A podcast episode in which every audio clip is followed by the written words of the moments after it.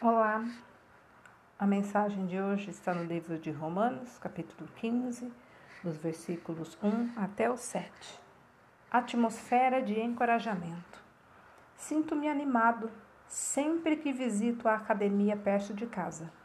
Naquele lugar movimentado, sou cercado por outras pessoas que estão lutando para melhorar sua saúde física. As placas nos relembram que não devemos julgar mas que as palavras e ações que revelam apoio aos esforços alheios são sempre bem-vindas.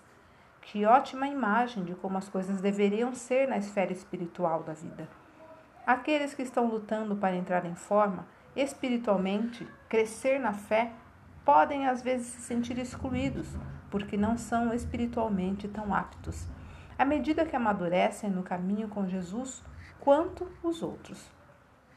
Paulo nos deu esta sugestão direta: animem-se e edifiquem uns aos outros. E aos cristãos de Roma escreveu: devemos agradar ao próximo, com a edificação deles como alvo.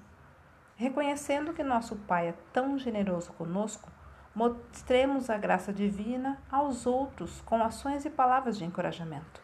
Ao aceitar uns aos outros, que confiemos nosso crescimento espiritual a Deus a obra de seu Espírito.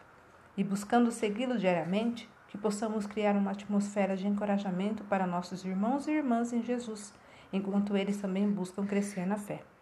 Oremos. Senhor, ajuda-me hoje a encorajar outras pessoas ao longo do caminho.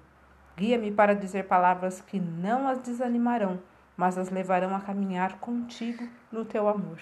Amém. Olha, uma palavra de ânimo pode fazer a diferença entre desistir e prosseguir. Texto retirado do Pão Diário, volume 24.